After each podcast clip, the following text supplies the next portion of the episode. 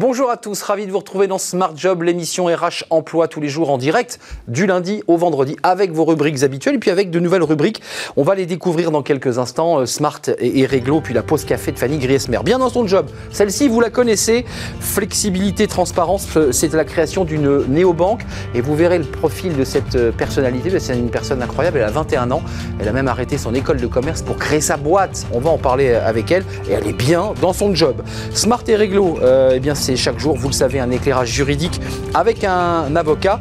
Euh, quelle place pour les salariés dans l'entreprise en 2021 Puis on s'intéressera euh, au télétravail. Ça bouge du côté du, télétravail.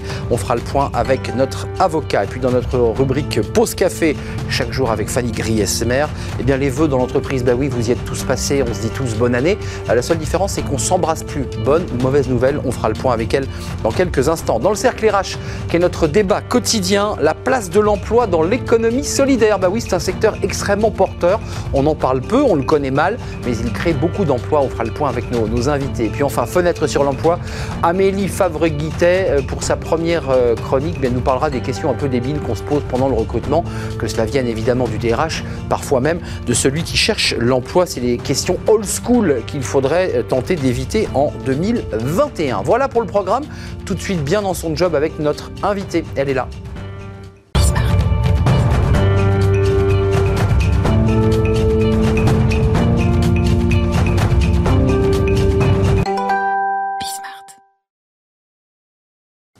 Bien dans son job avec une jeune, j'allais dire très jeune, chef d'entreprise, Canel Chocron. Merci d'être avec nous, merci d'avoir répondu à l'invitation de, Smart Job. Alors vous êtes cofondatrice et CMO de, de Vibe. Vibe, Vibe Exactement. Ça veut dire quoi, vibe? C'est la vibration? Vibe, c'est euh, le mot qu'on a voulu donner à, notre néobanque, euh, qui est assez international et très simple à prononcer. vibe. la vibe, c'est un truc de Jones Ouais, positive vibe. C'est ça Totalement. Euh, c'est intéressant parce que vous créez cette néobanque. Il y a beaucoup, beaucoup de néobanques euh, sur le marché. Il y a des banques traditionnelles qui elles-mêmes ont des néobanques, ont créé des banques en ligne. Euh, racontez-moi d'abord un peu votre histoire parce qu'elle est très particulière. Vous avez 21 ans et vous avez un peu tout lâché pour créer cette entreprise. Voilà, j'ai 21 ans, donc euh, j'ai commencé par euh, une école de commerce avec, euh, pendant laquelle je me suis énormément intéressée à l'entrepreneuriat et depuis très jeune, j'ai été très intéressée par le monde bancaire et de la monétique. Et en fait, pendant cette école de commerce pendant laquelle je me suis intéressée beaucoup à l'entrepreneuriat, j'ai rencontré un de mes cofondateurs avec qui j'ai monté du coup Vibe en août 2019. À quel moment ça naît? Comment ça se passe euh? Alors ça naît au moment où en fait on voit qu'aujourd'hui sur le secteur bancaire il y a trois types d'acteurs. Il y a les banques qui sont très traditionnelles, qui s'adressent majoritairement euh, euh, aux parents ou aux générations un peu plus vieilles. il y a les néobanques qui elles s'adressent aux jeunes adultes et pas encore aux ados. Et sur les, sur les acteurs qui, qui s'adressent aux ados, il y a deux types d'acteurs. Il va y avoir ceux qui infantilisent énormément les jeunes, qui s'adressent directement aux parents et euh, ceux qui parlent aux ados, mais d'un point un peu décalé, avec euh, un point old school. Alors, ce qui est intéressant chez vous, euh, je leur dis, dans ce marché d'une année aux banques, soit on parle aux parents, soit on a un vrai discours auprès des jeunes, les Instagram, McFly et Carlito, que tous les jeunes connaissent, je ne sais pas si vous les connaissez, mais il faut aller voir ce qu'ils font, c'est totalement délirant. la start-up, là, c'est votre start-up, vous avez réussi une levée de fonds de 2,2 millions d'euros. Exactement. C'est quand même pas rien. Et vous avez aujourd'hui, si les chiffres sont encore bons, parce que j'imagine que ça évolue chaque jour, 1,5 million d'inscrits euh, actuellement. Euh, racontez-moi, parce que ça aussi, quand on a 21 ans et qu'on se présente devant un business angel ou un fonds d'investissement, euh, c'est pas simple d'être légitime à 21 ans. et vous l'avez été Bien sûr. Alors aujourd'hui, en fait, quand on a lancé Vibe, on a eu une traction très rapidement. C'est-à-dire que les dix premiers jours pendant lesquels on a lancé Vibe, on s'est retrouvé avec plus de 100 000 inscriptions. on a sorti à la suite de ça une première application avec, laquelle on a eu aussi un énorme boom. On était euh, euh, premier de l'Apple Store pendant toute une semaine devant euh, TikTok, WhatsApp et toutes les autres grandes applications. Et aujourd'hui, on a plus de 350 000 personnes qui ont déjà téléchargé l'application et 260 000 personnes qui ont déjà précommandé leur carte. D'accord. Euh, ça, c'est important au niveau des chiffres. Il faut quand même, pour ceux qui nous regardent, euh, si vous avez 13 ans, que vous regardez euh, Smart Job, ça veut dire que vous n'êtes pas à l'école, c'est mauvais signe. Ou si vous le voyez sur LinkedIn, est les réseaux, il faut quand même préciser qu'il y a des règles bancaires très strictes qui s'appliquent aux néobanques. Vous ne pouvez pas acheter une carte en direct et, mettre, et tirer de l'argent. Ça ne marche pas comme ça. Il y a des règles. Non, il y a des règles. Alors déjà, Vibe est gratuit. c'est important. C'est une carte totalement gratuite. Totalement gratuit, aussi bien pour l'ado que pour le parent. Donc on s'adresse majoritairement à des 13-17 ans C'est-à-dire qu'on parle directement à l'ado, puisqu'aujourd'hui, on parle à une génération qui est très autonome, euh, qui sait prendre des décisions et qui sait choisir les services pour lesquels ils veulent souscrire. Et euh, on laisse l'ado, en fait, venir amener Vibe à son parent. C'est-à-dire que l'ouverture de compte se fait par le parent. Mmh. Donc on passe par un KYC qui est demandé donc par les règles notamment bancaires. Il faut faire donc signer les parents, on est d'accord? Voilà. Donc c'est une confirmation d'identité en ligne. Mais qu'est-ce que cherche un jeune de 13 à 17 ans euh, à l'idée d'aller chercher Évidemment, euh, il, est génération des geeks, il est connecté. Qu'est-ce qu'il cherche? C'est quoi les produits qu'il cherche, un jeune de 13 à 17 C'est pour mettre de l'essence dans, son, dans sa mobilette? Alors aujourd'hui, un jeune de 13 à 17 ans, il cherche la transparence énormément. Euh, c'est une génération qui est très engagée et euh, qui demande beaucoup de transparence. C'est-à-dire qu'aujourd'hui, on a créé Vibe donc directement via les réseaux sociaux. On a un compte Instagram où il y a plus de 60 000 personnes qui suivent quotidiennement la co-création de Vibe. Et en fait, on les tient au courant de toute l'évolution de Vibe. On leur montre les coulisses de comment est-ce qu'on crée une, une néobanque, comment est-ce que ça se passe. C'est de la pédagogie et de l'apprentissage à l'entreprise. Entre Et on sait valoriser leur avis. On leur demande en fait du choix de, euh, de nouvelles fonctionnalités au choix du design de la carte. On leur demande leur avis et en fait, euh, on entre dans un process de co-création avec tous nos, euh, tous nos Vibers et toute notre génération. ils ont besoin d'une carte bleue, ils n'ont pas besoin de chéquier, les jeunes. Comment ça se passe? Leur idée, c'est de pouvoir faire un retrait rapide au distributeur. Ils peuvent le faire avec leur carte sans problème? Oui, ils peuvent le faire. Les retraits sont possibles via tous les distributeurs. Mais aujourd'hui, un jeune va plus utiliser donc une carte sans contact et le paiement mobile que nous, on a du coup déjà disponible. Donc le paiement mobile comme Apple Pay par exemple, euh, ou, Google Pay. ou Google Pay, de manière à ce qu'il puisse payer comme il le veut. Euh, la, suite de votre aventure, parce que là vous l'avez créé, c'est-à-dire que l'avion est en train de, à décoller, vous avez évidemment euh, des inscrits, vous faites rentrer. Comment on vit? C'est quoi le modèle économique? Alors aujourd'hui, oui, on a beaucoup d'inscrits qui rentrent et derrière en fait ce qu'on offre donc c'est une carte gratuite, une application pour gérer ses dépenses avec un portail miroir pour le parent et des avantages sur plein de marques du genre euh, Franprix, euh, Asos et bien plein d'autres marques sur lesquelles nous on se rémunère. D'accord, donc c'est vous, vous rémunérez par le biais des par marques. Le biais des marques. Et, ça permet la gratuité intégrale. Euh, Totalement. Juste des questions un peu pratiques pour, pour les, parents qui, nous regardent, qui sont entrepreneurs, chefs d'entreprise et autres, qui se disent tiens, c'est pas bête, c'est gratuit, parce que certaines néobanques sont payantes. Hein, il y a des relevés de compte, comment ça se passe? Alors, payant, pas payant euh Tout est gratuit, tout reste gratuit. Je pense qu'aujourd'hui, l'éducation financière ne doit pas passer par un billet payé qui est payant, euh, surtout pour les jeunes qui sont très habitués à des services gratuits. C'est vrai. Euh, et qui sont très autodidactes, donc qui, peuvent apprendre aussi d'eux-mêmes. Aujourd'hui, les parents ont un, via leur portail parents, ont une visibilité sur les dépenses de l'enfant. Ils peuvent mettre des limites de budget par, par, semaine, par mois, introduire une récurrence de l'argent de poche sur le compte de l'ado. Et en fait, toutes les fonctionnalités qui vont les accompagner euh, sur l'éducation financière de leurs ados. Alors, une question quand même un peu pratique avant de nous quitter. Euh, vous êtes une véritable banque, on l'a compris, on a une carte, on peut avoir un chéquier, j'imagine, encore que c'est à mon avis très rare comme demande chez un jeune. On a aujourd'hui, on n'offre pas de chéquier. Pas de chéquier. pas de chéquier, c'est totalement digital. Donc une carte sans contact, une carte avec laquelle on peut payer et euh, des paiements mobiles. Alors Hugo, je sais, il, a, il a 14 ans, il a trop tiré sur sa carte, il s'est mis à découvert, c'est impossible? Impossible. Impossible. Pourquoi c'est impossible? C'est important. Voilà. Aujourd'hui, c'est une carte de paiement et euh, le découvert n'est pas autorisé euh, sur les mineurs. Euh, avant de nous quitter, Canel, c'est intéressant parce que du haut de vos 21 ans, vous avez réussi à créer cette entreprise, vous avez levé des fonds, et derrière votre, euh, votre idée d'entreprise, il y a quand même l'idée de créer une forme de mouvement générationnel. C'est quoi cette idée-là? Exactement. Alors aujourd'hui, en fait, on s'est rendu compte que euh, bah, pour créer une néobanque pour la génération, ça doit être créé par des personnes qui en font partie. C'est-à-dire qu'aujourd'hui, j'ai 21 ans, je comprends entièrement les codes de cette génération, et je suis on va dire, un peu bien placé pour pouvoir offrir à cette génération les services dont on a besoin, avec la fluidité dont eux ont besoin. En fait, aujourd'hui, quand un ado veut gérer son compte bancaire, son compte de paiement, comme il gérait un réseau social, hmm. son compte Instagram. C'est que vous, êtes, vous avez modélisé l'environnement des, des, des réseaux sociaux à, l'environnement bancaire de manière à ce qu'ils puissent l'accaparer. Exactement. En fait, c'est de rendre accessible tout le milieu financier pour les ados. C'est ça. Et donc, ne, pas, ne pas faire peur aux ados euh, qui seront un jour des adultes, et bien de se, voilà, d'aller, d'aller vers la banque et de s'intéresser à la banque. Votre rêve absolu, c'est quoi? C'est de créer une génération ou de vous faire racheter par un grand groupe bancaire? C'est quoi le grand rêve de, quand on crée l'entreprise? Alors, et qu'on a 21 ans euh, Aujourd'hui, pour l'instant, c'est euh, d'ici un an d'avoir plus de 500 000 comptes ouverts. donc on a, on a de grandes campagnes qui arrivent surtout en janvier fin janvier. Euh, et d'ici et à terme, je pense que ce serait d'être, de s'internationaliser aussi. Donc euh, d'aller d'abord en Europe et puis Chocron, on va en entendre parler. Vous avez des ambitions, vous avez aussi une vision. Ce qui est intéressant dans, votre discours, c'est qu'au-delà de l'entreprise, vous avez aussi une vision pour parler à la génération des jeunes qui sont parfois un peu les oubliés euh, des banques traditionnelles, un peu vieillottes, euh, mal fagotées.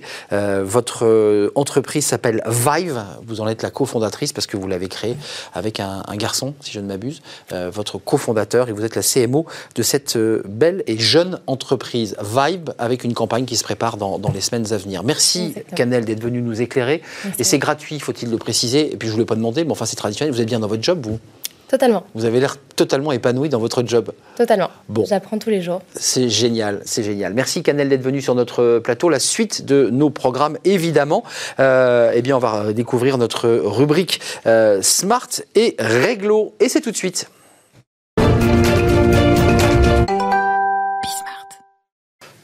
Smart et réglo, notre rubrique juridique, c'est chaque jour, c'est un éclairage précis, alors parfois très très très pointu sur un point, et puis parfois on balaye euh, l'actualité. Notre euh, avocat euh, spécialiste Nicolas Mancré, lui, va travailler, je dirais, sur un spectre plus large aujourd'hui.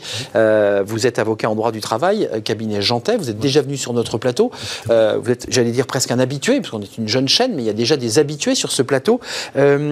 D'abord l'année 2020 avec tous mes voeux évidemment euh, pour cette nouvelle année, pour vous et votre, et votre cabinet. Euh, il y a quand même un élément très concret d'actualité, on en a parlé pendant six mois, c'est le télétravail. Elisabeth Borne, sur ce point-là, va annoncer des choses, ça commencera jeudi.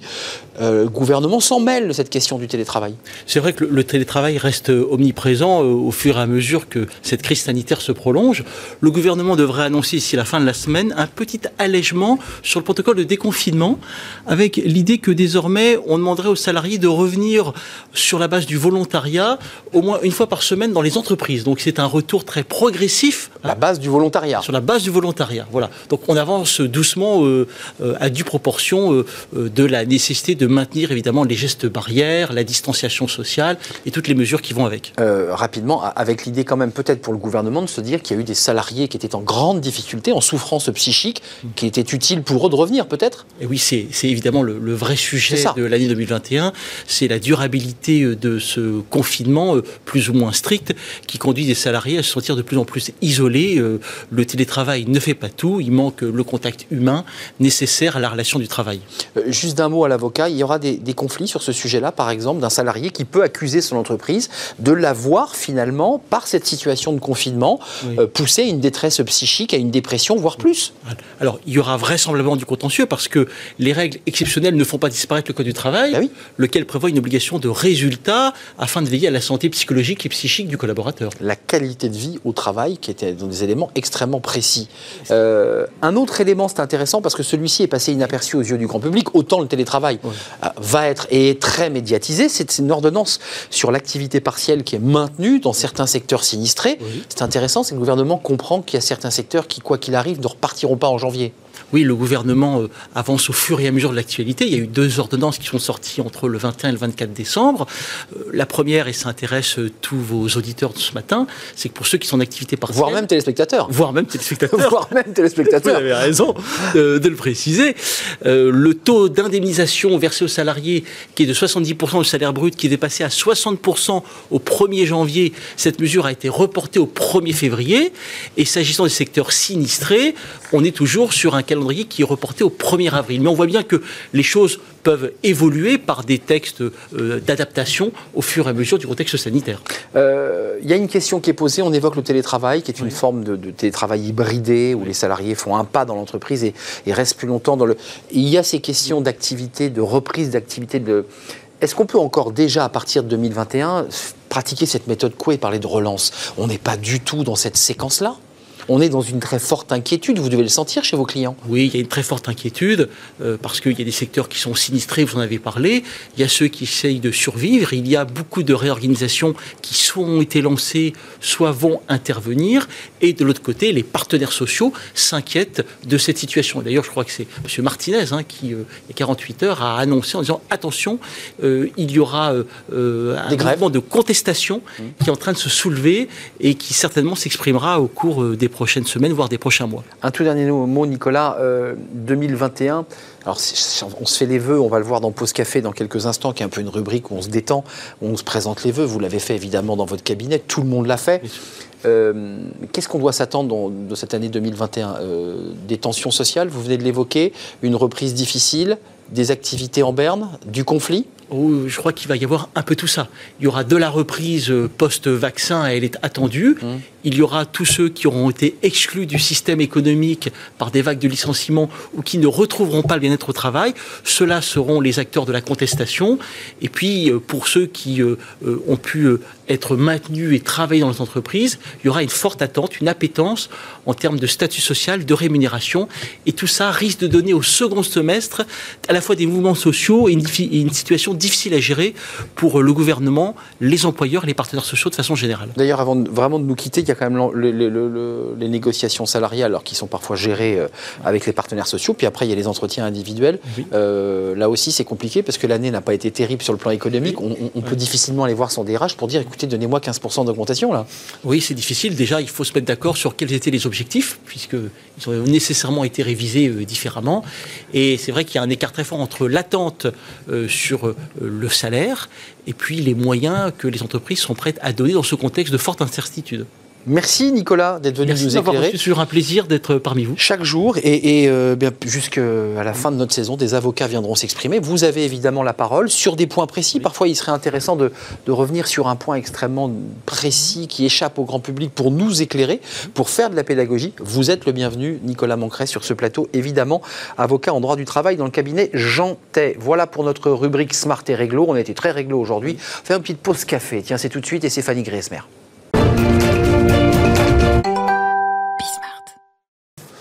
Voilà, c'est la petite pause café avec Fanny Griesmer tous les jours. C'est l'histoire à la fois de se détendre et puis de faire des éclairages aussi informatifs, bien entendu. Ne l'oublions pas. Comment allez-vous? Très bien, et vous euh, Vous avez souhaité les vœux à, toute l'entreprise euh, Bismarck, j'imagine Si j'ai croisé tout le monde, a priori oui. Vous l'avez fait. On parle des vœux aujourd'hui, c'est intéressant. Oui, c'est vrai qu'on a parlé bah des bonnes résolutions, mmh. mais il y a aussi euh, les, les vœux de bonne année. Souhaiter le meilleur à ses proches, bien sûr. J'espère que vous l'avez déjà fait. Hein. Évidemment. Évidemment. J'en suis sûre. Mais aussi à tous ses collaborateurs, collègues, contacts professionnels privilégiés. Un moment incontournable, ancré dans la tradition, bien sûr, mais encore plus un véritable exercice de style. Alors, cette année, une chose est sûre, hein, vous l'aurez remarqué, vous allez échapper aux effusions collectives. Hein. Pas de bisous. Ah non, bah la bise de votre N plus 1 pour commencer. Votre N plus 1 qui, avant même le Covid, ne vous approchez pas à moins de 5 mètres.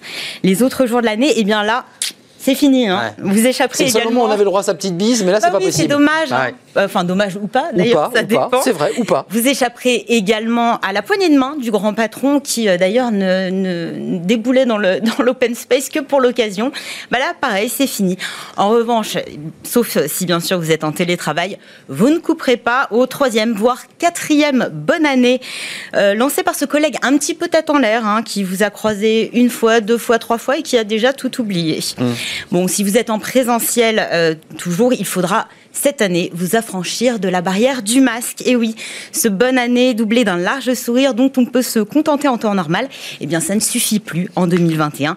Deux ou trois mots sobres, hein, mais sincères en regardant la personne dans les yeux, ce que je fais actuellement. Voilà, ça devrait faire l'affaire. Oui, c'est intéressant parce que les, les vœux, ça dit quand même quelque chose dans la manière dont on envoie le message, sur quel support on l'envoie, les mots que l'on choisit. Euh, il y a les vœux qu'on jette comme ça, bonne année, bon voilà, c'est une formule de politesse. Puis il y a d'autres vœux l'on reçoit où on sent que l'interlocuteur a, un peu creusé le message. Il le personnalise. Effectivement. Bon, alors déjà, la bonne nouvelle, c'est que vous avez jusqu'au 31 janvier. Hein, ah oui, 31. Euh, c'est ce qu'on dit. Hein. Après, c'est vrai que plus vous tardez, plus la personne a l'impression que vous l'avez négligé. Hein. Bon, voilà. Un peu dégradé dans sa liste de priorités. Ouais. C'est vrai qu'il y, y, a deux écoles. Il y a ceux qui sont très organisés, qui ont déjà anticipé depuis bien longtemps. Ils ont trouvé la formule qui fait mouche, créé leur carte, établi le listing complet des personnes à contacter. Et ça, plusieurs semaines à l'avance. Et puis il y a ceux hein, qui, comme pour les cadeaux de Noël, s'y prennent au tout dernier moment et ils repoussent ce qu'ils considèrent comme une corvée. C'est bien dommage hein, parce qu'en fait on a tout à y gagner derrière. Hum. Il, y a, quand même des petites choses sur Internet, vous l'avez vu comme moi, avec des, entreprises qui se mobilisent. Ah on peut aussi si vous manquez d'inspiration, c'est aussi On peut faire une vidéo. C'est toujours intéressant. On le voit aussi même des allocutions de vœux euh, politiques et dans l'entreprise où, où c'est l'occasion aussi de rassembler l'entreprise. C'est intéressant. C'est assez intéressant et c'est vrai qu'il suffit d'aller faire faire un petit tour du côté de LinkedIn pour trouver un petit peu d'inspiration. alors cette année, je ne vais pas vous cacher qu'on fait beaucoup le bilan de l'année 2020, eh mais pas forcément un bilan pessimiste. On essaye de trouver voilà tous les défis et aussi tout tout ce que ça nous a amené à faire, à s'adapter à ce qu'on appelle aujourd'hui, on en parle souvent, de la résilience, mm. pour construire 2021 autrement. Et puis voilà, se lancer de nouveaux défis. Euh, j'ai pu lire notamment Je vous souhaite de sortir de votre zone de confort pour le meilleur. C'est vrai qu'on est beaucoup sorti de notre zone de confort l'an dernier. Euh, une année 2021 vibrante, riche en partage et lumineuse plutôt classique pour le coup. Euh, on a également construisons, pensons, adaptons-nous comme nous l'avons déjà fait l'an passé. C'est aussi une belle occasion pour nous tous de construire un futur différent, plutôt optimiste. Et puis dans, dans votre fiche que j'ai devant les yeux, vous, il y a aussi une année pleine de vous qui est beaucoup. Qui est d'une poésie absolue. Une, alors, une année pleine de vous. On va garder cette formule pour les vœux. Après tout, c'est pas mal, ça, une année pleine de vous. Ça vous inspire? Moi, ça m'inspire pas mal. Euh, merci, Fanny. Euh, ben, je vous souhaite une très belle année. Belle année. Bah oui, c'est l'occasion de pouvoir belle et douce année, comme j'aime le dire cette année. Une chronique sur les vœux. Et je vous ai pas souhaité les vœux. Plein de choses pour, euh, pour l'année qui, qui, vient. À vous également. de, beaux smart jobs. de beaux smart jobs. Je n'en doute pas. Voilà pour les, les vœux. Vous avez jusqu'au 31, nous a dit Fanny. Hein. 31 Alors, c'est vrai que quand vous recevez les vœux le 31, bon, ça fait, bah, ça fait comme on dit. Ça fait bizarre. Bon, enfin, il y a toujours un étourdi qui vous l'envoie le 31 en disant il me reste encore 2-3 heures pour souhaiter une bonne année. Merci Fanny. On se retrouve euh, demain. Euh, la suite de nos programmes, évidemment, vous le connaissez, c'est notre débat, c'est le cercle RH. Qu'est notre débat quotidien euh, Retour à un sujet éminemment sérieux l'économie sociale et solidaire. C'est un vivier d'emploi. C'est 10% de notre PIB et c'est pourtant un secteur assez mal connu. On va en parler avec mes, invités parce que c'est peut-être, peut-être l'économie sociale et solidaire un levier de, de relance. On fait une courte pause et on se retrouve juste après pour en débattre tout de suite.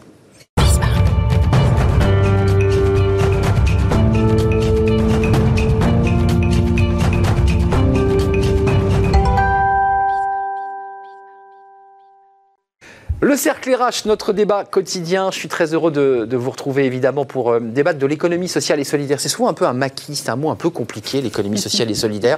C'est pas aussi clair que cela. On va essayer d'y voir plus clair. En tout cas, ce qui est sûr, c'est que c'est 10% de notre PIB en termes de, voilà, de création de richesse. Ça représente quelque chose euh, dans notre économie. C'est peut-être un levier de, de, croissance, un levier de relance dans cette année 2021 qui n'est pas simple. On va faire le point avec mes, mes invités. Ils vont tout nous expliquer sur cette économie sociale et solidaire. Stéphanie Goujon est avec moi. Bonjour. Bonjour. Ravi de, vous accueillir sur le plateau de, Smart Job. Vous êtes la, DG, la directrice générale de French Impact, structurée comme une association, on l'évoquait il y a quelques secondes, euh, mais qui est l'émanation gouvernementale. Vous êtes le bras gouvernemental pour dynamiser cette économie sociale et solidaire. Euh, merci d'être avec nous. Euh, vous, nous expliquerez bah, votre définition de ce qu'est l'économie sociale et solidaire. avec nous, notre deuxième invitée, elle est en, en plateau, Caroline Renou. Merci d'être avec nous. Je t'ai perdu dans mes feuilles. Vous êtes dit, mais va-t-il réussir à me nommer euh, Vous êtes CEO de Birdeo, Birdeo, euh, et, de People 4. Euh, comment on dit People for Impact. Ah voilà. Et voilà, nous sommes tout de suite déjà partis dans les mots anglais. Vous voyez, ça c'est terrible. People for Impact. vous êtes déjà venu sur ce plateau pour parler un certain nombre de, sujets. Euh, Burdeo, c'est le cabinet de recrutement de chasseurs de tête qui est leader dans ces métiers euh, de l'écologie, du développement durable. Et vous avez plus de 150 clients aujourd'hui, peut-être que je me trompais sur le chiffre, avec des très grosses entreprises, justement sur ces salariés. Euh, alors, on, est à la limite, d'ailleurs, de l'économie sociale et, solidaire. On fera le point avec vous. Et puis, euh, Christiane Desmontes, vous êtes avec nous en, en Skype, en visio. Bonjour.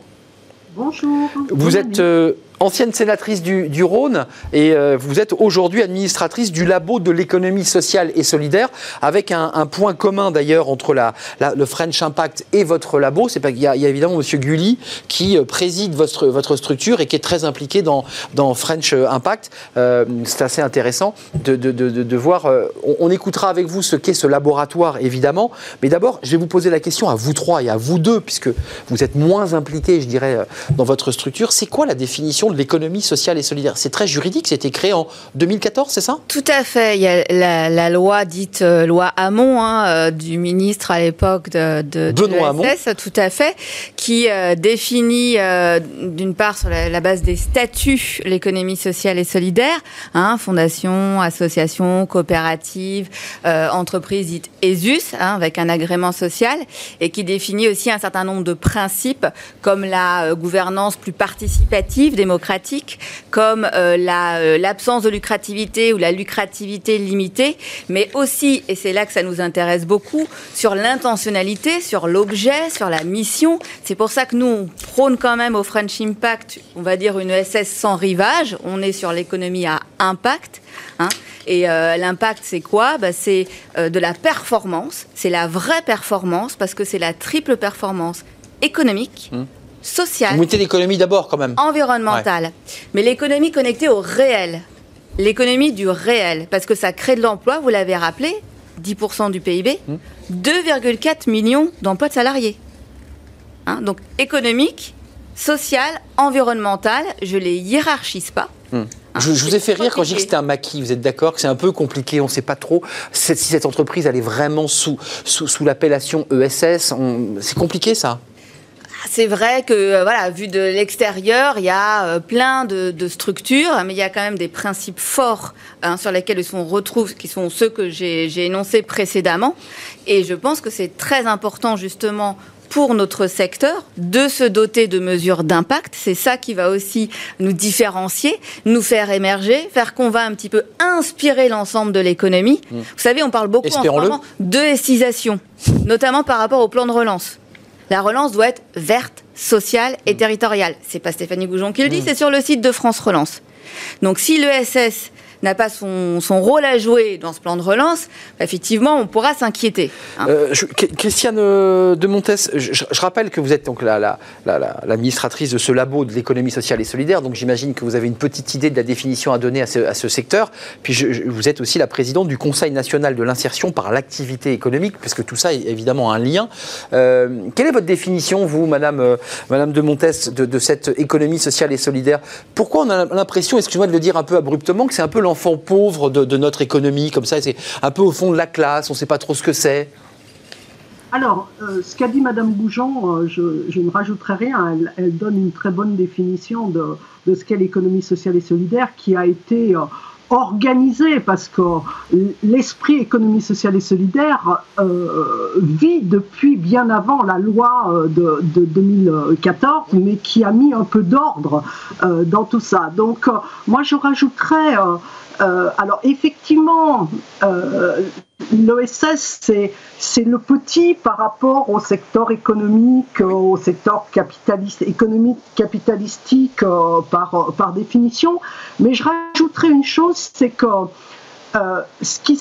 l'économie sociale et solidaire, elle pense globalement, mais elle agit localement. C'est-à-dire que c'est une économie du territoire. Madame Goujon l'a rappelé, mais je voulais, je voulais y insister parce que, bien évidemment, l'économie sociale et solidaire, c'est des grandes associations d'éducation populaire, par exemple, c'est des banques, les mutualités qui sont dans l'économie sociale et solidaire, mais c'est aussi beaucoup de petites structures, des initiatives sur les territoires euh, dans l'intérêt des particuliers. On est bien dans quel service pour les habitants et on voit se développer depuis pas mal d'années euh, des, euh, des, initiatives territoriales, euh, dont on parlera si, si vous le voulez bien, partout sur les territoires. Et c'est ça qui est intéressant et, et c'est un vrai domaine important pour la vie des gens. Hum. juste, votre cabinet Burdeo, oui. c'est intéressant parce que vous êtes leader français sur, ces, sur justement sur ces métiers-là. Mhm. Euh, pourquoi vous vous êtes orienté? Parce que vous aviez, vous, une appétence ou vous vous êtes dit, finalement, il y avait cette espèce d'espace, cette terre incognita euh, sur laquelle il y avait besoin de développer? Comment s'est passée la naissance de cela? C'est assez, assez, intéressant de voir comment vous en êtes arrivé là.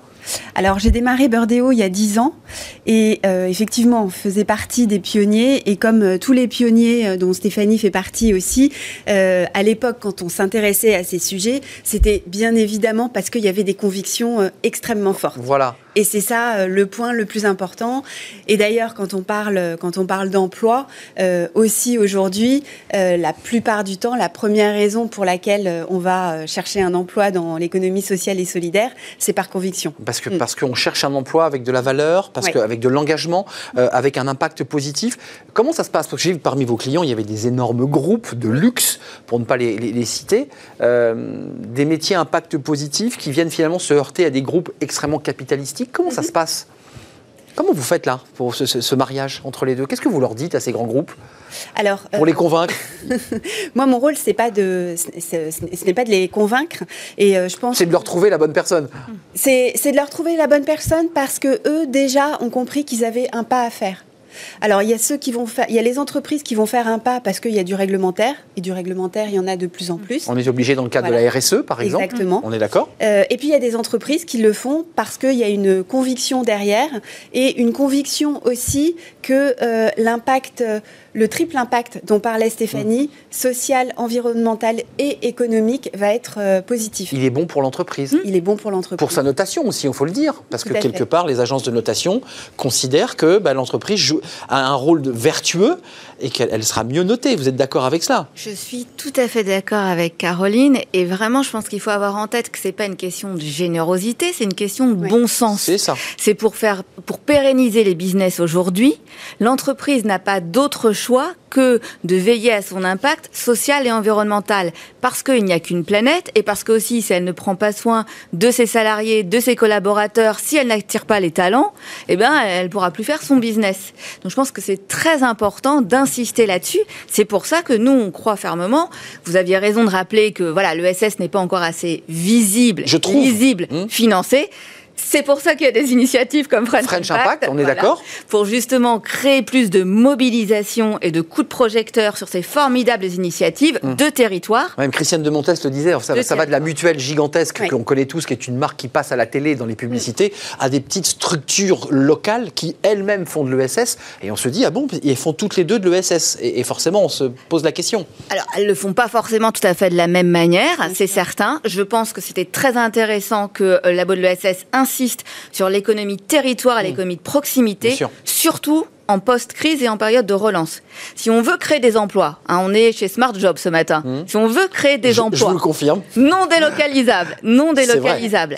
c'est extrêmement important de stimuler aussi les initiatives de taille plus modeste qui vont créer, je pense, à voilà une ressourcerie, une consigne. C'est pas beaucoup 5-10 d'emplois, emplois. mais il faut les accumuler. ouais. Bien sûr, Exactement. bien sûr. Si on a 1000 startups de territoire, pour reprendre euh, une dénomination qui nous est chère, eh ben, ça peut faire 100 000 emplois. Mais justement, vous l'évoquez, j'aimerais qu'on en parle. Ça, ça vous concerne moins chez Burdeo parce que ce sont des grosses entreprises qui, pour des raisons vertueuses ou des raisons de notation d'ailleurs, font l'effort. Mais il y a un problème de financement. Beaucoup de mairies, beaucoup de collectivités ont plein d'idées pour insérer et vous disent, ben moi, je, voudrais bien créer une ressourcerie, je voudrais bien créer un système de réparation de vélos, je voudrais bien créer un jardin. euh, mais j'ai pas le financement. Non, vous vouliez intervenir, mais vous allez répondre. Alors, Parce qu'il y a un problème de financement de cette économie.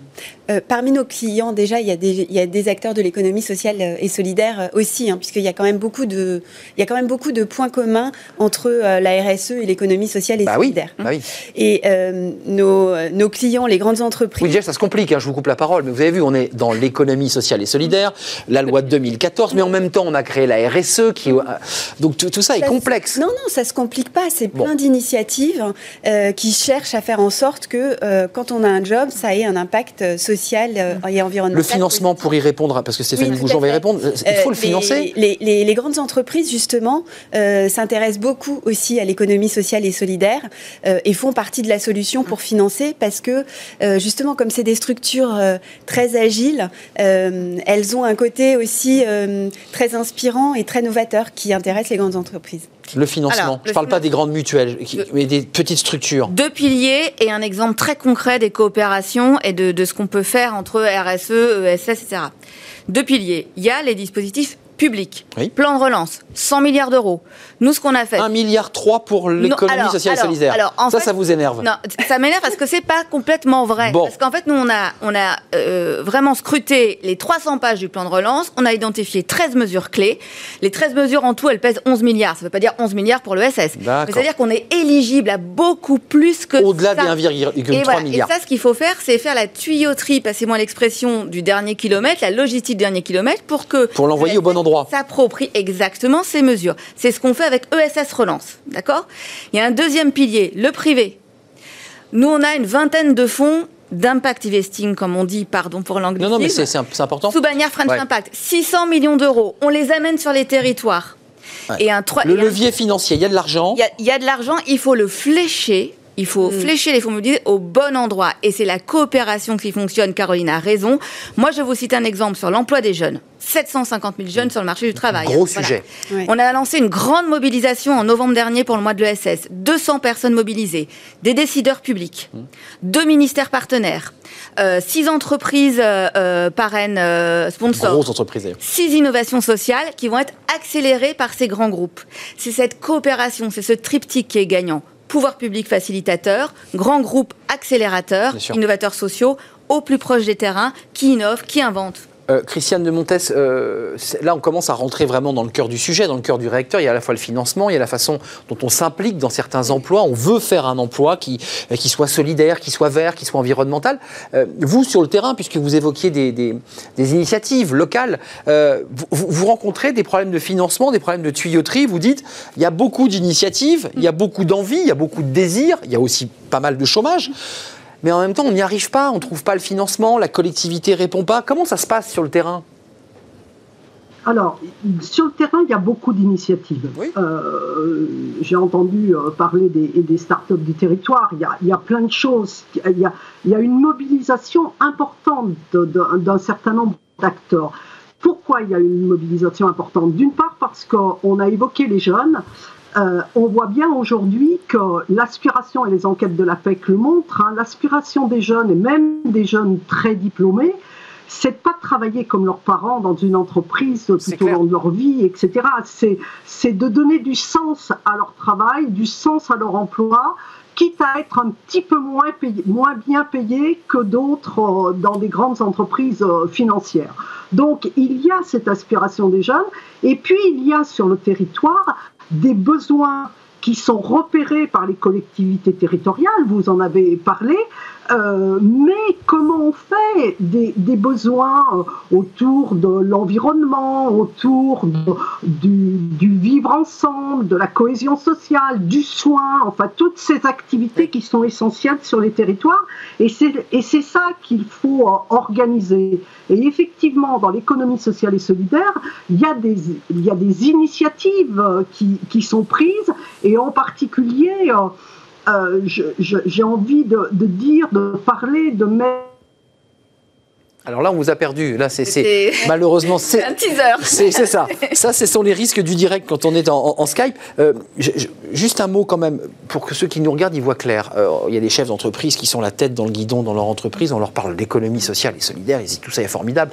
Par exemple, est-ce que les restos du cœur, est-ce que ces structures-là rentrent, appartiennent à la famille de l'économie sociale et solidaire? Tout à fait. On est d'accord. En tant qu'association et qui innove aussi beaucoup mm. sur le sur le terrain. Qu'est-ce que ça leur apporte? On a un label? Qu'est-ce que ça fait l'économie sociale et solidaire? Une fois qu'on en a parlé, qu'on a essayé de le définir, qu'on a vu les initiatives, vous portez French Impact, c'est-à-dire qu'il y a quand même l'idée de créer comme ça une marque, un label. Qu'est-ce que ça leur apporte aux entreprises? On l'a vu sur le, avec Bordéo, mais qu'est-ce que ça leur apporte Je pense qu'il y a un premier point qui est elles se rassemblent parce qu'elles ont des valeurs communes. Hein, euh, c'est déjà le, premier socle. C'est bien qu'on parle de sens et de valeur. Rappelons qu'il y a un secrétaire d'État, une, femme hein, qui, s'occupe de l'économie sociale et solidaire. On ne l'a pas dit, ça veut dire quelque chose. On a Madame, on a Madame Grégoire et l'ESS est passé à Bercy cette année. C'est un signe, c'est un signe mm. positif. Bah oui, c'est les Bercy. Souhaité par le, ministère de l'économie.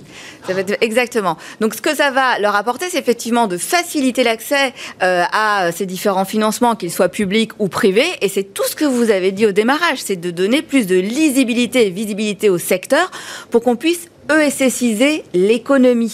Voilà, c'est ça qu'on veut faire. Juste d'un mot, euh, là vous avez des collaborateurs qui cherchent du sens. On l'a entendu avec euh, Christiane de Montes, c'est des, des, jeunes qui disent Moi je veux plus avoir le boulot de mon père, euh, métro, boulot, dodo, je gagne bien ma vie, mais qu'est-ce que je m'emmerde? Ils veulent donner du sens. il y a aussi l'insertion, quand même, il y a le volet de l'insertion. C'est aussi des secteurs où on insère? Oui, alors. Euh, Là, vous êtes plus dans du recrutement, j'allais dire, vous êtes moins dans l'insertion. Ce que je voudrais dire, c'est qu'on parle beaucoup des jeunes qui veulent donner du sens euh, à leur Il n'y a pas que. Et ça, c'est formidable. mais euh, il n'y a vraiment pas que les jeunes.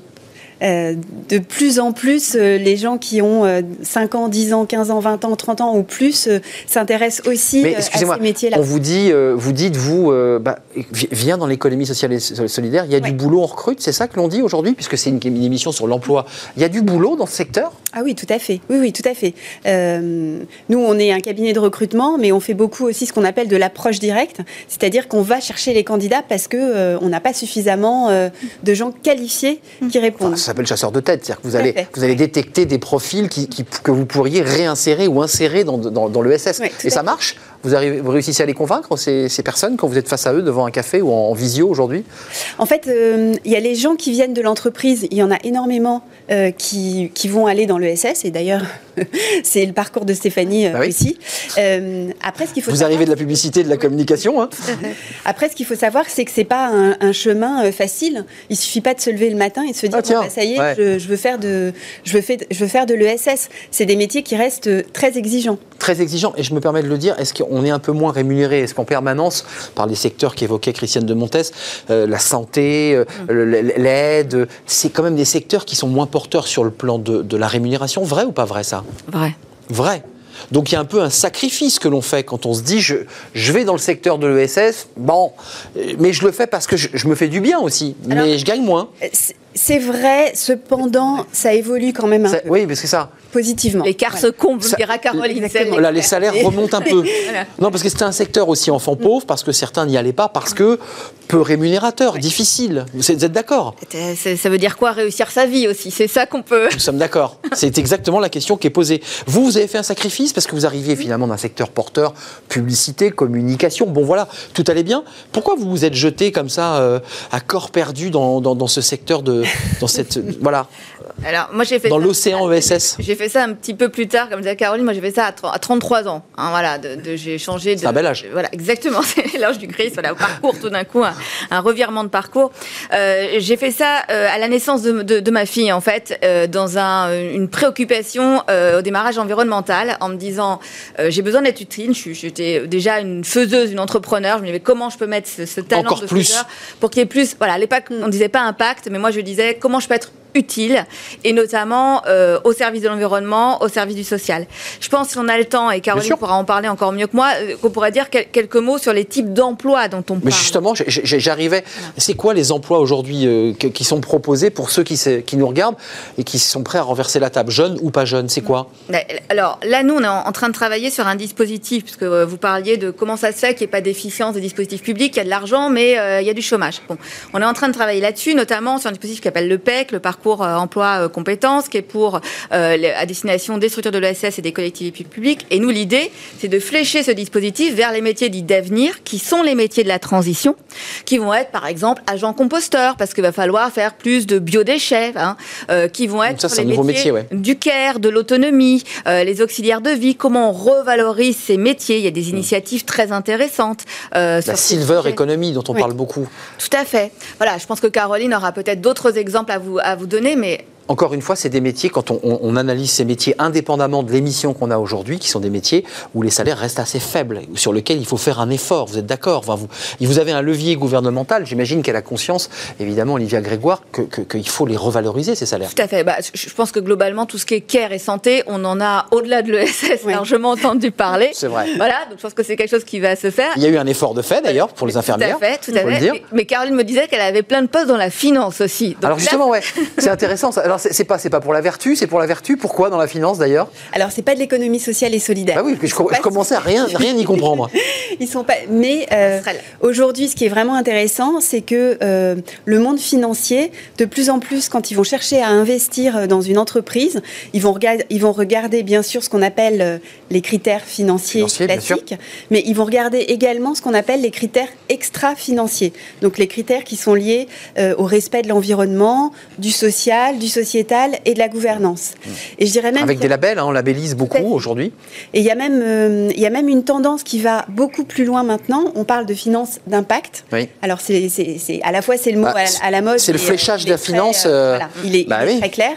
C'est que ces, ces, financiers, ces fonds d'investissement vont chercher des entreprises qui, au-delà de respecter l'environnement et le sociétal, vont vraiment chercher à avoir un impact positif. Une cible d'investissement. Ça va être des, entreprises qui ont, euh, qui ont une mission, donc on appelle ça les sociétés à mission. comme Danone euh, par exemple, dont on a parlé ces dernières semaines. Bicorp, hmm. euh, sociétés qui sont très largement inspirées aussi par le SS évidemment. Bicorp, qui est le label, je dirais, l'estampille la, plus, la plus prestigieuse quand, on... Alors Bicorp, c'est un label un international. label international, bien sûr. Et société à mission, c'est un statut français. Qui est français. Non, mais je parlais de Bicorp parce que quand on est Bicorp et qu'on est passé à travers les mailles de Bicorp, bah, en général, voilà, ça donne une légitimité. On peut être fier d'être passé par Bicorp.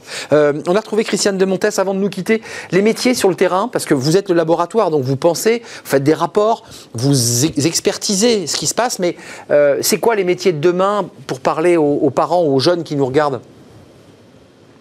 Alors, ils sont, euh, ils sont très divers, les, les métiers de demain. De demain. Je l'ai évoqué, euh, je évoqué un petit peu. Euh, je voudrais vous dire qu'on a fait un rapport au labo de l'ESS sur les nouvelles formes d'emploi et qui s'intitule Transformer l'emploi, redonner du sens au travail. Euh, et, et, on voit bien que c'est euh, drôlement important pour, pour les gens et pour les générations qui arrivent sur le, sur le marché du travail. Ces emplois, on les trouve dans le domaine domaine euh, économique, euh, dans le domaine euh, sportif, dans le domaine culturel, mais aussi dans l'aide aux personnes dans, leur, dans leur vie. Et, et, je pense que au-delà des grandes entreprises qui se mobilisent avec euh, la responsabilité sociale des entreprises, avec des financements euh, euh, pour créer de l'activité, on a aujourd'hui dans notre pays un grand nombre de besoins eh d'activités possibles, mais qui ne se transforment pas en emploi. Et je pense que c'est un enjeu extrêmement important pour l'économie sociale et solidaire. Euh, parce que ça veut dire aussi de la formation, parce que ça veut dire aussi de la structuration. Enfin, Christiane, permettez-moi, euh, je vous coupe en plein vol, il y a quand même la question du financement. Un emploi, il faut qu'il y ait un modèle économique ou une structure euh, parapublique qui, le finance. Vous êtes d'accord avec moi? Il y a plein d'initiatives, mais on n'a pas le financement. Il y a des, possibilités, il y a des possibilités financières, il y a des financements publics. Hein, effectivement, ça a été rappelé. Il y a des financements publics, mais les structures, et les structures par exemple de l'insertion par l'activité économique, j'ai été présidente du Conseil national de l'insertion par l'activité économique, on va, vont chercher de l'activité sur le territoire, de l'activité pour les gens, pour la fabrication, pour l'alimentation, etc. Cette activité, les, les, gens qui en bénéficient, ils, ils financent aussi les choses. C'est-à-dire qu'on est dans, un, dans une situation où euh, au départ, il y a de l'argent public. L'enjeu, c'est que petit à petit, le modèle économique se construise et inverse la tendance. L'exemple aujourd'hui, j'en terminerai là-dessus, mais vous me permettrez de le citer, c'est euh, l'expérimentation territoire zéro chômeur. Alors c'est petit, on a fait l'émission. Il va y en avoir 50, vrai. mais on est bien sur un engagement public mais l'idée, c'est que les entreprises à but d'emploi qui sont créées dans le cadre de l'expérimentation, ça vaudrait le coup d'en parler, l'objet, c'est bien qu'elles deviennent autonomes hmm. et que l'argent public diminue pour aller vers d'autres initiatives et que l'argent privé augmente pour, faire pour permettre à ces Christiane de Montes, je savais que c'était un sujet qui vous tenait très à cœur et que vous alliez. Euh, voilà, vous nous avez éclairé, on a bien compris. Euh, Stéphanie Goujon faisait des signes euh, parce qu'elle vous parlait. Si vous aviez été en plateau, vous auriez vu ce signe. sur cette question fondamentale, vous avez 40 secondes pour conclure et vous m'autorisez à donner la conclusion à, Stéphanie Goujon. Mais chez French Impact, vous disiez il faut, faut relier les choses. donc, oui, il y a un problème de financement et oui, il faut résoudre cette question de, des tuyauteries entre l'argent public et, et les entreprises. Exactement. En fait, le paradoxe qu'il y a, c'est qu'il y a des fonds mobilisables, dispositifs publics, fonds privés. Il y a des initiatives, il faut créer les conditions de la rencontre, il faut créer des passerelles, il faut faire cette logistique du dernier kilomètre. C'est ce qu'on fait avec ESS Relance à notre mesure et il faut qu'on s'y mette à plusieurs pour réussir. Et French Impact, vous, vous êtes la directrice générale après un changement de vie parce que vous êtes impliquée à 100% dans cette organisation, euh, j'allais dire gouvernementale. Enfin, en tout cas, reliée directement euh, au, gouvernement, French Impact. Euh, merci d'être venue Stéphanie Goujon. Merci à Caroline Renou, CEO de Burdeo. et alors, attendez, je ne vais pas me tromper, Pipo le fort impact. Parfait. Bah, vous avez vu, là, là, là je, je, surfe. Euh, c'est important parce que vous, êtes, vous étiez un chasseur de tête et notamment dans les métiers euh, à fort impact euh, environnementaux notamment. Et puis je remercie Christiane de Montes qui était l'administratrice du labo et qui l'est toujours d'ailleurs, du labo de l'économie sociale et solidaire avec ce rapport à découvrir sur votre site, je l'imagine, sur les emplois de demain. c'est un rapport que vous avez concocté. Je rappelle que vous êtes ancienne sénatrice du Rhône. Merci à vous trois, mesdames. C'était un plaisir. Merci beaucoup. Il y a du boulot. On ne s'est pas trompé dans notre titre titre hein, avec Fanny Griesmer, c'est un vivier d'emploi. Euh, il faut aller travailler dans ces secteurs qui sont riches et qui vous apportent beaucoup. Euh, c'est bientôt la fin de notre émission. Vous allez rester avec nous. Amélie Favre-Guittet, ça va vous faire rire. Vous êtes chasseuse de tête. Euh, c'est les questions old school. Voilà, vous savez, les questions qu'on pose un peu débiles pendant un recrutement et on, on devient tout rouge. Elle nous explique tout. Fenêtre sur l'emploi vous est présenté par Le Bon Coin, le bon partenaire de vos recrutements.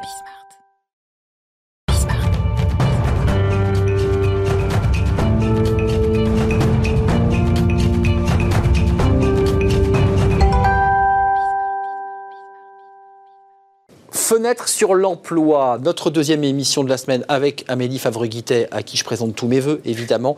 Talent Management, notamment, notamment, c'est une de vos structures. Alors, vous êtes face à, à un cabinet de recrutement, donc voilà, vous allez vous parler entre collègues. Euh, c'est intéressant parce que vous, vous nous offrez souvent des, des, chroniques un peu décalées, avec un pas de côté. Euh, là, c'est la, la, la, chronique autour des questions old school. Euh, bah, c'est vrai que bon, on a tous vécu des recrutements un peu dingues, avec des échanges parfois un peu complètement dingues. Qu'est-ce qu'il faut éviter? C'est, euh, quelles sont vos qualités, vos défauts? Ça, c'est, ça, vous parlez au DRH. C'est, c'est la question. C'est terrible, ça. Alors, RH, mais les managers aussi, parce ouais. qu'aujourd'hui, tout le monde peut être recruteur. Vos points forts ou points faibles Voilà. Euh, le RH et le manager peuvent l'être. Et en fait, généralement, ils vont sur Google pour chercher le top 20 des questions à poser. Et dedans, on a toujours quelles sont vos qualités, vos défauts. Ouais. Donc, ça, c'est, nul. Ça, ça, vous semble nul bah, Ça sert à rien. Le, le, candidat l'a préparé en amont. Donc, il va nous faire une liste à la Prévert. Je suis motivé et dynamique. En défaut, une fois sur deux, on a je suis perfectionniste. Mmh. Euh, sans forcément l'expliquer. Le recruteur va pas rebondir dessus, il va juste prendre la liste. Ok, il a répondu à la question, je passe à la question suivante. Je vois dans les yeux de Caroline Renou que c'est assez, c'est assez juste ça. Hein. C'est, c'est, il faut, faut, arrêter ça. vous, vous l'avez ça. Ouais. Et souvent c'est mal joué. Bah, euh, moi, je pose pas la question euh, quelles sont vos qualités. Bon, c'est ça. Excellent recruteur. Excellent recruteur.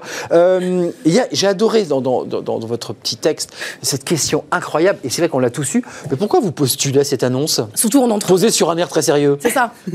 Et là, vous dites, euh, bah parce que j'ai été licencié, que j'étais nul dans la boîte précédente. C'est ça. C'est ça. de remplir mon frigo. Donc euh, il faut y aller des fois un peu avec. On euh, peut dire ça Bien sûr. Il faut des fois provoquer aussi un peu le recruteur en face pour lui dire Hé hey, mon gars, ta question elle est débile ou elle est illégale. Parce que ça aussi, hein, on n'a pas parlé dans les questions un peu euh, Hmm. borderline, c'est le côté où je pose des questions qui ne sont pas, qui sont pas autorisées par la loi. Qui seraient lesquelles les questions hors la loi Bah déjà. Vous attendez vous un enfant voilà. ouais. j'ai, fait une, une, petite enquête sur LinkedIn où j'ai demandé aux gens quelles sont les questions qui vous agacent en entretien. Mmh. À 90%, j'ai eu des femmes qui me disaient Est-ce que, vous avez, est-ce que vous êtes enceinte? Est-ce que vous avez l'intention d'avoir encore des Eh enfants? oui. Comment vous allez faire pour vous occuper des enfants? Bah, je les laisse à la DAS, bien sûr. Ça, c'est illégal, Amélie. Bah, c'est totalement illégal. Ouais, Complètement. On est d'accord. Hein Ah oui, oui, on ne joue pas avec ces questions-là. c'est illégal, c'est, irrespectueux, c'est idiot. C'est idiot. Ça veut dire que le recruteur pose cette question, mais le recruté, celui qui est le candidat, peut se lever du bureau et dire écoutez, monsieur, je pense qu'on va arrêter l'entretien ici. On va pas Enfin, se lever. enfin, attendez, c'est. euh, vous voyez On va pas renverser la table tout de suite, mais par contre, on peut rebondir en- en- avec une autre question. Je vois pas l'intérêt avec la mission que vous proposez. Vous pouvez m'expliquer? Et en fait, c'est montrer à l'autre que bah, sa question, non, on va pas y répondre parce qu'elle est, elle est pas logique, elle est pas légale. Oui, alors il y a une autre question, évidemment, qu'on se pose tous, enfin, qu'on a entendu quand on a été recruté, c'est vous vous voyez où dans 5 ans? Dans 5 ou 10 ans, des fois, Dans il y en a 5 qui ou 10 veulent ans. Oui, c'est la place des grands hommes, ça. Ça, c'est Patrick Voilà. Bruel, ça. Ouais. Mais j'ai des candidats à qui on a posé cette question alors qu'ils avaient 55 ans. Bah, à la retraite, dans mon jardin. C'est euh, c'est- des questions qui sont débiles. Personne ne sait où il va être dans 6 mois. Demander à un entrepreneur où il est dans 6 mois, il n'en sait rien. Dans 50, 10 ans, il espère être riche, mais il n'en sait rien. Donc c'est se dire, bah, c'est où est-ce que, comment vous avez envie de grandir peut-être avec notre entreprise? La question serait beaucoup plus intelligente. Alors il y a des questions vachardes, hein, parce qu'il y a des questions Non. un peu vislardes. Euh, et si j'appelais votre employeur, du genre, moi je peux tout savoir sur vous, je vais l'appeler votre employeur, parce que tout ce que vous me dites là, c'est faux, parce que peut-être que vous me dites n'importe quoi. C'est ça l'histoire. Oui. Ça c'est terrible. Bah, Ça c'est autorisé par contre. Alors non, on n'a pas le droit Ah. d'appeler un ancien employeur sans l'autorisation du candidat. D'accord, il faut qu'il soit prévenu. Il faut qu'il C'est- soit prévenu. Non, c'est même euh, pour être précis. Excusez-moi. hein, pour être précis, il faut que le, il faut demander au candidat quelles sont les références Oui. qu'on peut appeler. D'accord. Et Oui, il vous autorise, n'importe il vous autorise à On cocher les trois derniers employeurs ou le dernier par exemple, et il peut l'autorise. C'est lui qui choisit. Ouais. Il n'est pas, pas obligé de donner euh, le dernier employeur. Et d'ailleurs, s'il est en poste, euh, Oui, Bah, il va pas. pas le donner. C'est exact, c'est exact. C'est vrai qu'il est en train de basculer. Donc ça, cette question-là, elle est un peu, hum, elle, elle- elle dit quoi du recruteur là euh Bah, c'est le recruteur qui pose une question sans vraiment savoir ce qu'il veut entendre parce que le candidat il va forcément dire bah, mon, an- mon ancien employeur va vous dire que j'étais formidable, exceptionnel. Euh, donc la question c'est pareil, elle n'a pas de sens. Ou alors il faudrait la poser autrement.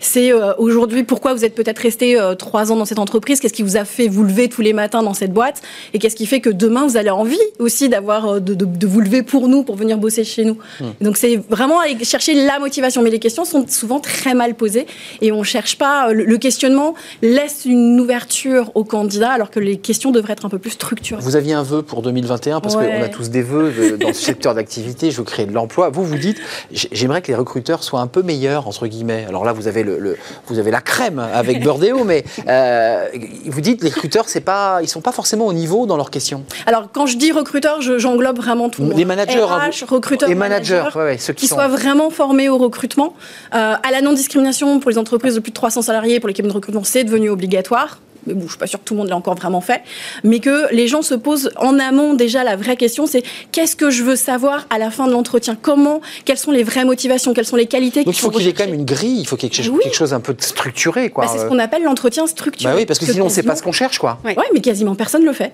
Hmm. Les questions, on les prend comme ça à la volo, et après, comme on n'a pas forcément posé les mêmes questions à tous les candidats, on n'a pas de grille de référence pour les évaluer. À la volo ou à la volée ouais. ça, ça, dépend de si on est italien ou, ou français. Merci Amélie. Bah, C'était un vrai plaisir. Et puis Caroline Renou nous a accompagnés, puis il y avait une cohérence et, et un écho évidemment à, à, à la chronique d'Amélie Favre-Guittet. Merci à vous deux, mesdames. Merci. Merci à vous de nous suivre. Merci à Fanny Griesmer, merci à Benjamin euh, euh, Michel et merci à Camille Moulis euh, pour le son de m'avoir accompagné dans cette émission. C'était un plaisir. Et puis je vous retrouve demain évidemment en direct comme d'habitude et chaque jour, euh, évidemment, je serai là. Bye bye, à demain.